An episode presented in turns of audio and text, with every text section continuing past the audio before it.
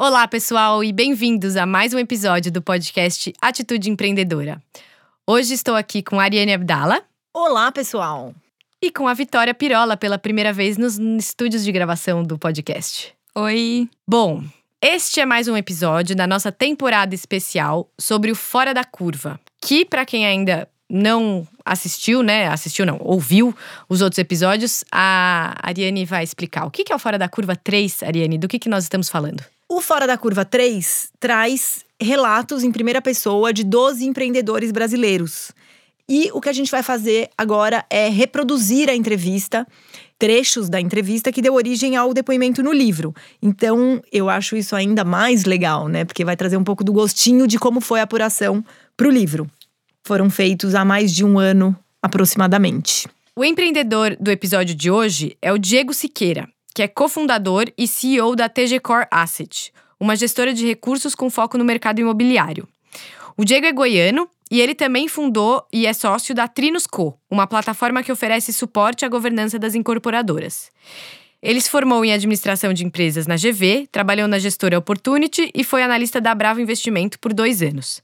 Depois de mergulhar no setor imobiliário, ele fundou a Trinos e a TG Core para contribuir com o desenvolvimento do empreendedor médio desse mercado. Então, Vamos à entrevista com o Diego. Bom, vamos lá. Eu nasci em Goiânia em 83. Uh, 8 de dezembro, né? 8 de dezembro. É, eu sou de uma família de classe média aqui de Goiás. A minha família é basicamente quase toda de funcionários públicos estaduais. Né? É, estudei em colégios tradicionais aqui em Goiânia, né? Colégio Marista, que é famoso no Brasil inteiro. Aqui tem outro chamado Colégio Dinâmico e frequentava muito o country club aqui de Goiás. Frequentava muito, minha infância foi muito entre clube e a fazenda da, da minha família, que, que os, os, meus avós tinham fazenda e a gente acabou herdando algumas. E o que, que você fazia no clube? Você praticava algum esporte? Isso, praticava esportes, mas nunca fui bom em nada. Praticava tudo e não era bom em nada. Tudo o que, que era tudo? É, até coloquei aqui, ó, natação, futebol, basquete, vôlei, mas nunca me destaquei zero. Né? Na escola nunca fui um aluno brilhante. Mas peraí, mas você gostava do esporte? Muito. Mas eu sempre tive facilidade, é, eu nunca tinha que é, é me matar muito de estudar. Né? Uhum. Então eu uhum. tive uma certa facilidade e quando era época de prova eu sempre fui muito dedicado. É uma característica minha de me dedicar para um objetivo lá que eu tinha que passar naquela prova, eu lá pegava, estudava e passava. Quando criança eu sempre falava que eu queria fazer alguma coisa grande tá? desde pequenininho. Né? Teve uma época que eu estava mais envolvido com os negócios de fazenda do meu pai, eu acompanhava ele mais na fazenda. Eu queria ser um grande fazendeiro. Né? É, eu tenho um avô que foi político e ele fez o, o, o, documento de, de criação de uma cidade. Eu tinha na minha cabeça que eu ia que, querer criar uma cidade. É, ou, sei lá, ter uma grande empresa. Então eu sempre, quando criança, externava isso sem sem muito motivo, sem muita lógica. Né? Mas você não falava, tipo, quero fazer uma coisa grande. Você falava, quero ser fazendeiro. Quero Isso, eu quero cidade. ser fazendeiro, mas eu falava, quero ser o maior fazendeiro do estado. Mas assim, essa. Sim, pega uma É, exatamente, mais ou menos nessa linha. Né? É, eu sempre fui muito inquieto, muito é, ansioso. Né? Eu até, por causa disso, acabei tentando estudar muito sobre ansiedade é, porque a minha ansiedade ela chegava a doer, né? aquele nível de que, sei lá, um exemplo bobo que me marca até hoje. Todo dia, 5, 10 minutos antes de tocar o sino do, do final, o intervalo da aula, daí ia me dando uma agonia por dentro que se eu não levantasse da cadeira, alguma coisa doía em mim, de verdade. Então isso, isso sempre me preocupou porque eu achava que era uma coisa muito é, carregada. Só que eu percebi no decorrer da minha vida que se você conseguir focar ou canalizar a sua ansiedade para pontos positivos, ela pode ser uma arma muito boa. Eu queria que as coisas acontecessem rápido. Isso lá na frente eu também tive um, uma grande lição de que você conseguir é, entender que a ansiedade ela tem que ser canalizada para o processo e não para o fim. Uhum. Porque se, muitas vezes a gente foca muito só no fim e quando chega lá, uhum. perdeu o charme. puta, mas era só isso tal. Então você tem que transformar a sua caminhada em prazer e não a chegada, né? E aí essa ansiedade de esperar só o fim, muitas vezes eu ficava num lugar pensando no outro. Então, pô, eu tô num, sei lá, numa festa, numa reunião, tô pensando na outra festa, tô pensando na outra coisa. E aí você não vivia o momento e se ia gerando ansiedades constantes. E aí eu fui fazer intercâmbio nos Estados Unidos. E no ano de 2000, eu aqueles intercâmbios que você vai morar na casa de americanos, né? Então eu fiquei um ano lá na Califórnia. E por que você foi?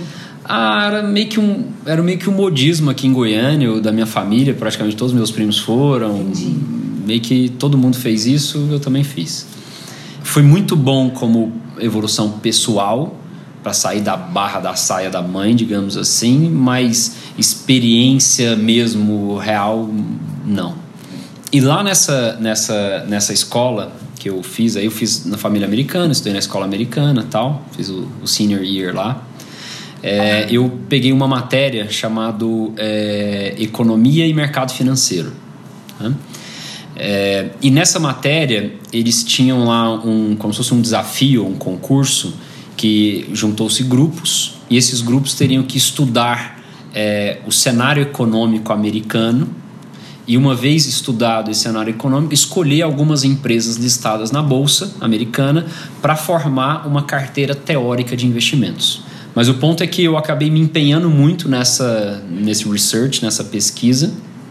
E é, por algum motivo, as empresas que a gente escolheu lá foi a ganhadora do, do concurso, foi a que mais rendeu no final do, do período. Então eu vi naquilo é, uma coisa que me interessou, né, de, de, de, de interesse é, é, particular, mas ao mesmo tempo uma, uma ferramenta de fazer alguma coisa maior. Tá? Sim. E eu voltei do intercâmbio convicto que eu queria trabalhar no mercado financeiro por causa dessa bendita aula.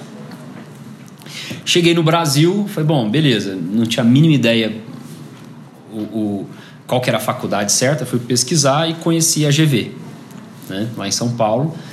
Um amigo em comum falou que era a melhor faculdade de finanças do Brasil, tal, etc. Comecei a pesquisar sobre a GV e fui a São Paulo, conheci o prédio da GV, fiquei encantado, né? Só que aí eu tinha dois grandes desafios para conseguir é, para conseguir ultrapassar nesse período. Um que é relação ao custo. Né? E o segundo, não menos difícil, menos desafiador, era passar na encrenca do vestibular, que era difícil, considerando que eu não era nenhum aluno brilhante.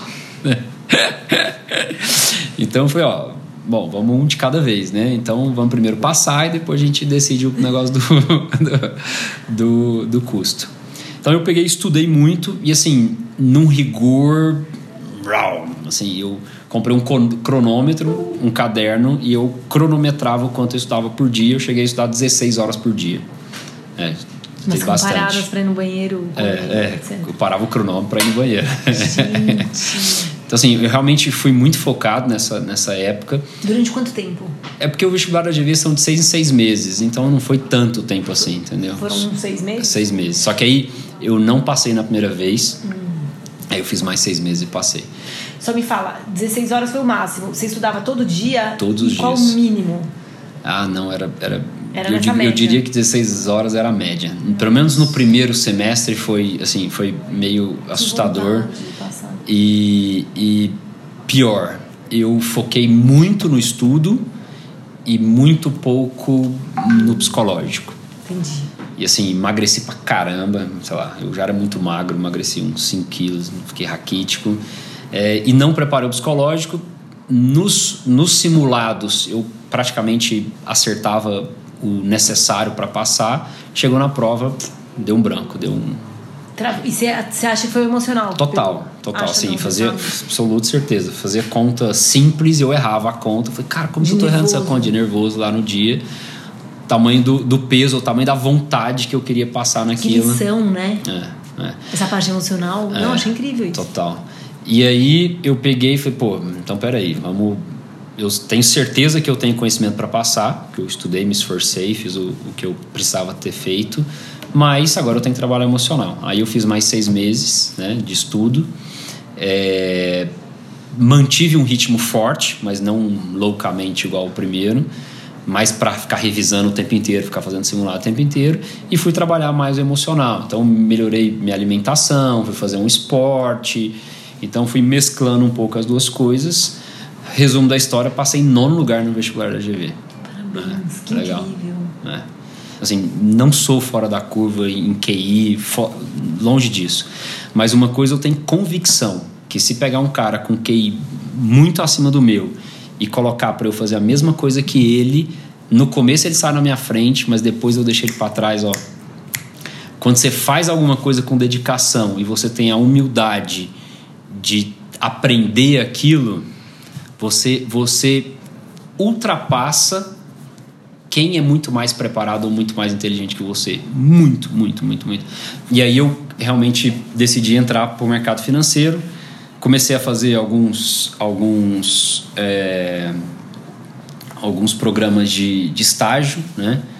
É, entre eles eu fiz o programa de estágio do Opportunity, né? que na época era visto como uma gestora referência, é, não só pelo altíssimo nível é, de funcionários que tinha, mas pelo um processo seletivo muito rigoroso e também um programa de treinamento dos funcionários ou dos estagiários também muito bacana. Que eles faziam o que eles chamavam de job rotation, que você passava por todas as áreas, então você realmente se dedicava a aprender. Então foi lá no Opportunity que eu consegui, de uma certa forma, entender de fato para que estudar aquilo que eu tinha estudado e como utilizar aquilo na prática. Né?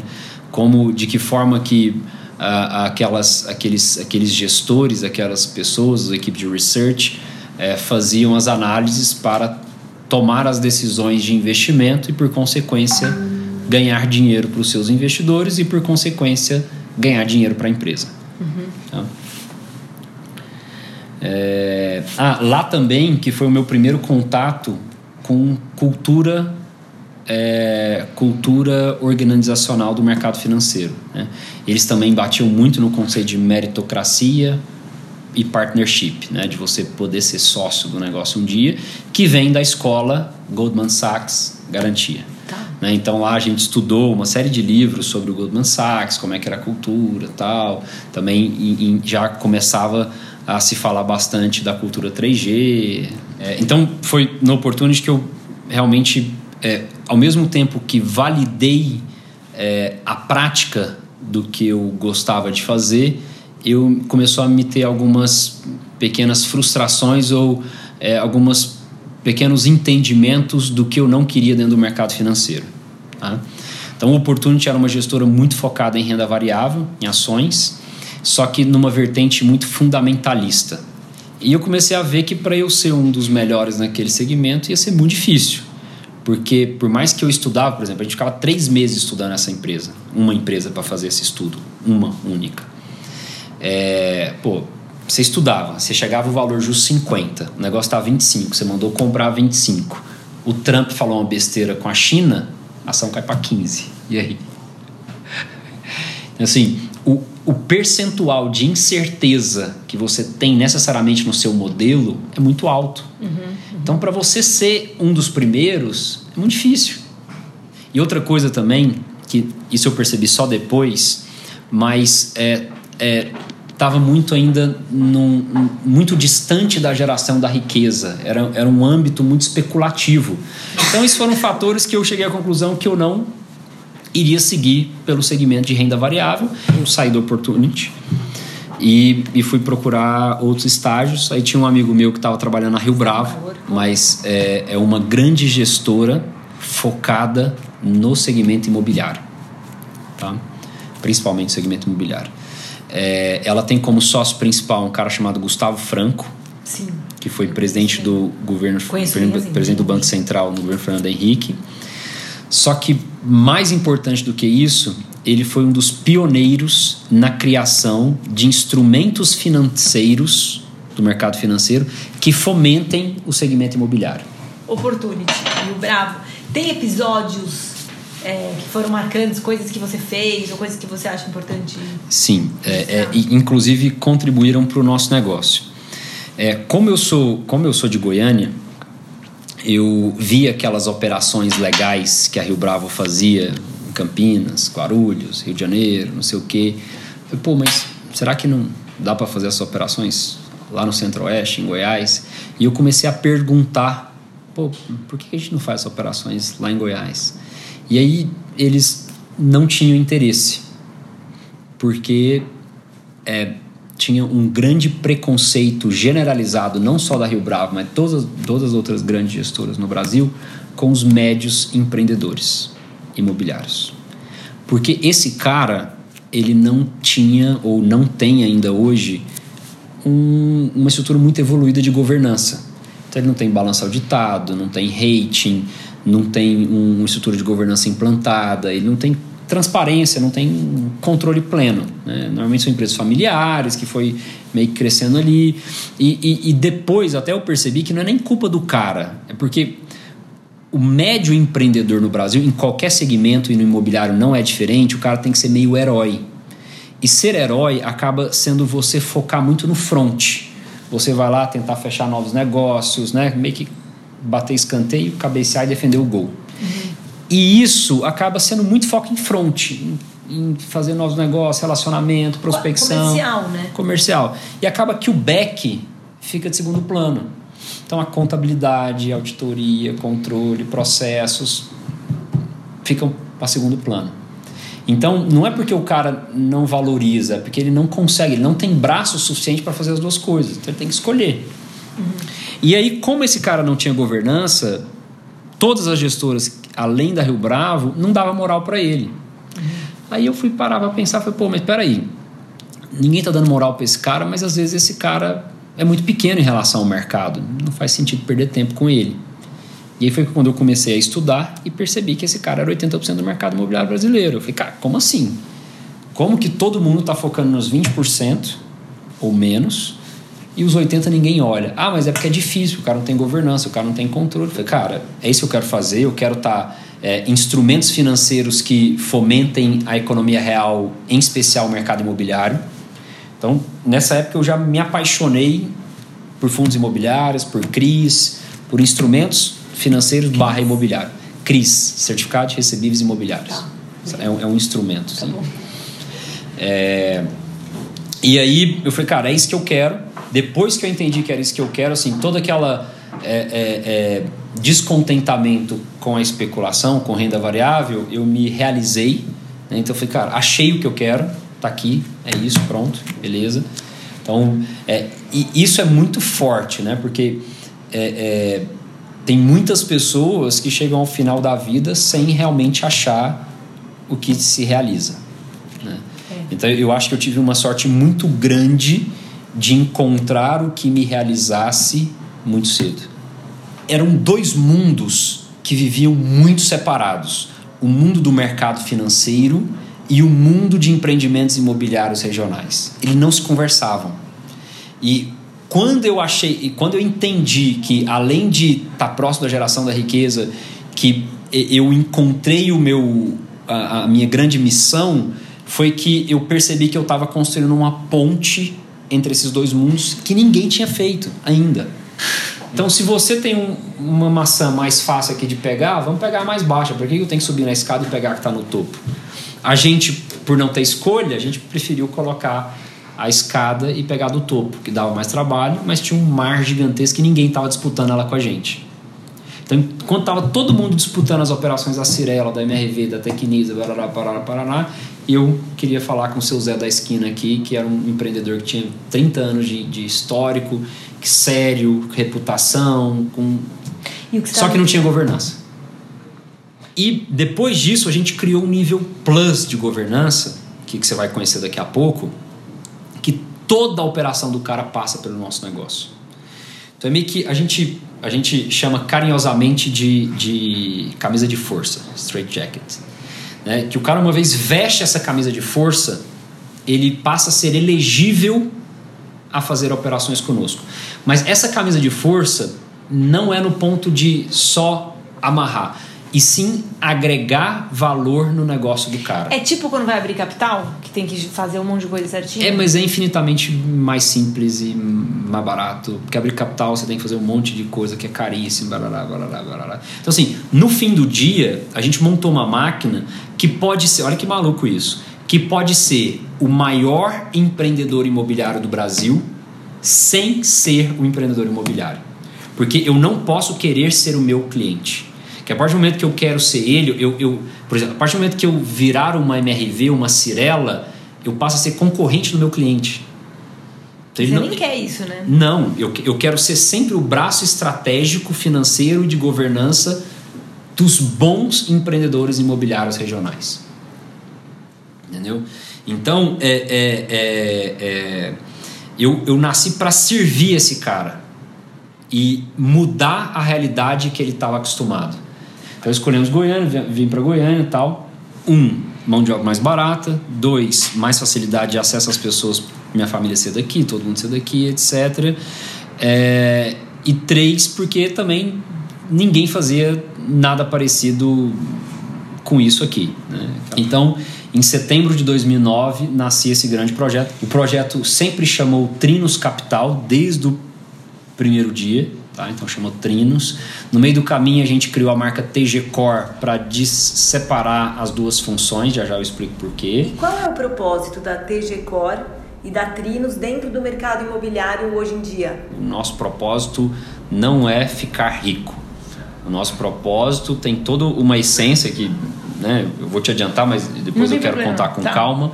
É simplesmente é, promover uma transformação do mercado imobiliário brasileiro através do médio empreendedor imobiliário. Né? Tá. Então, é, o mercado imobiliário ele é meio, é, é meio que um paradoxo, porque ele, teoricamente, é o mercado mais tradicional que tem uhum. em qualquer lugar do planeta, uhum. né? É onde as pessoas vê materialidade, né? O cara se sente seguro comprando um terreno, um apartamento, um, né, um lastro real, é uma garantia. Você, qualquer, qualquer segmento de, de crédito no mundo, normalmente o cara pede como garantia o um imóvel. Uhum. Né? Então, ao mesmo tempo que ele é um mercado muito tradicional, né, ele, ele precisa passar por uma disrupção generalizada. Porque é, é, é, ele é muito antiquado. Né? Uhum iniciando pela parte burocrática das formalizações. Uhum. O, existe um negócio brasileiro que não existe quase em nenhum dos grandes países envolvidos no mundo, chamado cartório, que além, além de burocratizar muito, deixa tudo muito caro e difícil. Uhum. Então, para você comprar um imóvel, sei lá, passar uma escritura, né, tem três coisas: tem registro, tem, tem é, escritura, que é como se fosse um contrato de compra e venda, tem averbação, para você avisar que você comprou, e tem o registro. Uhum. Então, você pode comprar um apartamento e só fazer a escritura. Mas se você não registrar, o cara, o cara que te vendeu pode vender para outro e registrar na sua frente, você perdeu o apartamento. Nossa. E assim, e para você fazer essa escritura, o custo é altíssimo, o registro é altíssimo, não tem uma base de dados única, então é, cada cartório de imóveis tem a sua jurisdição e não tem concorrência. É, se somar tudo são 17, mas só de incorporação de prédios é, e casas são 11. Né? É, então, assim, é, é muito pouco. É, esses são os players nacionais. Então, aqui em Goiás, e, a gente tem os caras grandes assim, perto desses caras, são pequenos, é o que a gente entende de médio. Entendi. Entendeu? Então, assim, é difícil, a gente tá tentando chegar numa, numa classificação, mas tudo que não é esses caras de capital aberto, a gente chama de médio. Entendi. Entendi. Entendeu? É, é o cara que lança lá dois prédios por ano e olhe lá que é a maioria esmagadora, que é a maioria esmagadora. Então, no fim do dia, o que nós somos hoje? Nós somos uma grande plataforma Tá? Que inclusive a gente está se, se evoluindo agora para abril, inclusive com a sociedade do André, que a gente vai virar um praticamente um banco imobiliário. Adoro, é o único jogo que eu gosto. Eu sei que não é o jogo. Tá. Em que sentido? Que eu tenho como cliente principal o médio empreendedor imobiliário, tá. que eu quero melhorar a vida desse cara. Eu quero ajudar ele com governança, com transparência, com financiamento, com dinheiro com, com controle gestão, etc. Tá? Só que além de, disso aqui tudo, eu tenho que dar dinheiro para esse cara. Como que eu consigo dinheiro para dar para esse cara? Através dos fundos. Então eu tenho aqui a gestora. A gestora capta dinheiro nos fundos imobiliários. Eu ofereço um monte de coisa para esse cara e dinheiro. Só que para esse cara ser completo, tem que ter o comprador final de imóveis. Então a gente está montando uma plataforma tecnológica Hum, para isso que o investimento vai ser muito bem-vindo no curto prazo. E para acelerar, para tá. ganhar mercado. Crescer antes que o resto grande chegue atrás. Plataforma tecnológica que ele vai ter uma espécie de um super aplicativo que vai interagir primeiramente com o empreendedor imobiliário e vai ter nessa plataforma tecnológica um portal do empreendedor que ele vai acessar os relatórios, a inadimplência, o recebimento, a despesa de obra, toda a governança, contabilidade, auditoria, tudo que a gente faz aqui, a gente vai disponibilizar via esse portal para ele, certo? Além desse portal do empreendedor, vai ter o portal do investidor. O cara vai querer investir porque nós compramos em 2016, mas a licença demorou a sair uma instituição financeira. Você já ouviu falar do banco BBM, que era do Rio? Bom, era um banco lá.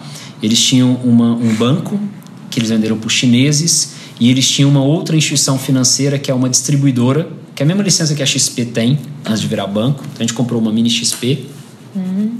uma corretora, e a gente vai colocar o cara que fazer o login na nossa plataforma vai ter alternativa de ter um shopping de investimentos, entre eles, principalmente, os fundos imobiliários. Tá? Então, vai ter um portal do empreendedor, que é o que eu já faço. O portal do investidor, para atrair mais investidores e transformar esses 20 mil em 100 mil, 200 mil investidores, etc.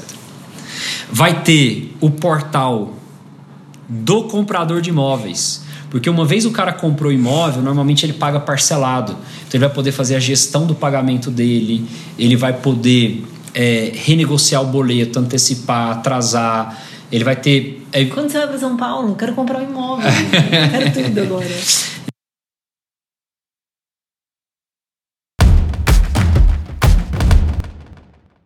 Então vocês ouviram agora a entrevista com o Diego Siqueira. E antes dos comentários, né, sobre as atitudes empreendedoras e as lições e os conselhos do Diego, Ari, quer compartilhar um pouquinho dos bastidores de como foi é, esse bate-papo?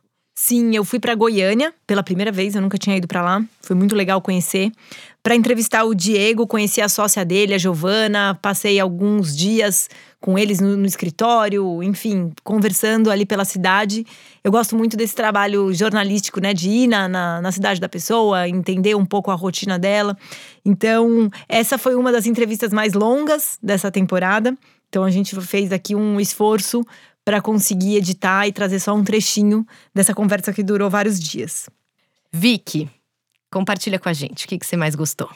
É, bom, o que eu achei mais legal, que despertou minha atenção, foi essa coisa do perguntar os porquês. Né? Eu acho que tem, traz muito da nossa vida de jornalista também. A gente está sempre questionando, buscando os motivos, explorando o que ainda não foi descoberto.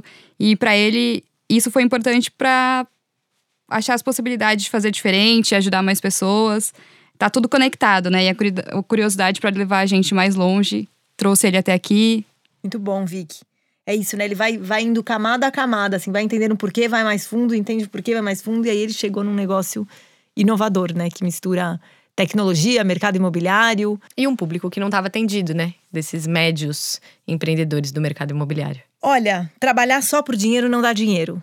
É, essa, para mim, é uma, uma, uma constatação que faz muito sentido. Assim como o contrário, né? Trabalhar não por dinheiro costuma dar dinheiro, se você faz aquilo com paixão, com dedicação, com excelência.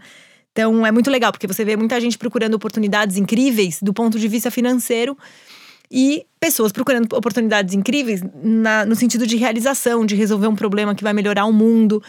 E geralmente essa segunda, esse segundo caminho é mais divertido, é mais produtivo e mais rentável, né? Por incrível que pareça. Então, Gostei muito de ouvir isso do Diego. É, até porque às vezes o dinheiro não tá no lugar óbvio, né? Você precisa E aí, fazendo o que você gosta, o que você tá afim, você vai descobrindo. O tesouro enterrado. É, exato. Como rentabilizar. Bom, eu, eu gosto da, do conselho que ele deu. Eu lembro quando eu ouvi essa entrevista, li o texto pela primeira vez, me marcou bastante, que é o não precisar ser o mais inteligente, mas o mais esforçado. É, e, e o Diego fala isso por experiência pessoal, né? De que você não precisa ser o melhor da turma. Muitas vezes, as, por esforço, né, pela prática, pelo suor, a dedicação é que vai romper as barreiras. E no longo prazo, essa pessoa que teve a disponibilidade de se dedicar, de aprender, ou como ele mesmo diz, de perguntar os porquês, de insistir, de ser obstinado, ela vai mais longe do que quem, sei lá, já veio de fábrica, né, com uma vantagem, teoricamente, uma vantagem competitiva. E antes de encerrar esse episódio, Vicky, Quais são alguns dos livros que o Diego indicou? Bom, entre os livros do que o Diego indicou, a gente tem Não Por Acaso, o De Um Gole Só, da Ariane Abdala, que tá aqui com a gente. Oba! Traz a trajetória da Ambev e que para ele foi como um lembrete que para ter sucesso é importante arriscar e a necessidade de colocar em prática a cultura, né? Tirar ela da parede e vivenciar aquilo que está escrito. O Extreme Ownership do Joko foi outra indicação. O livro ensina o significado de ter uma responsabilidade extrema e reforça a importância de deixar o ego de lado e realizar. E para fechar, ele traz o Made in America de Sam Walton, que mostrou a importância de começar, né, de dar aquele primeiro passo, independente da situação. É, esse livro traz a história do Walmart, da expansão, do tamanho de mercado e a importância de praticar preços mais acessíveis na competição local. Esse episódio acaba por aqui, mas teremos novos entrevistados pela frente. Então, fiquem ligados, cada semana um novo empreendedor. Obrigada, Ari. Obrigada, Vicky. Até a próxima. Adorei participar. Até a próxima. Obrigada. Tchau, pessoal.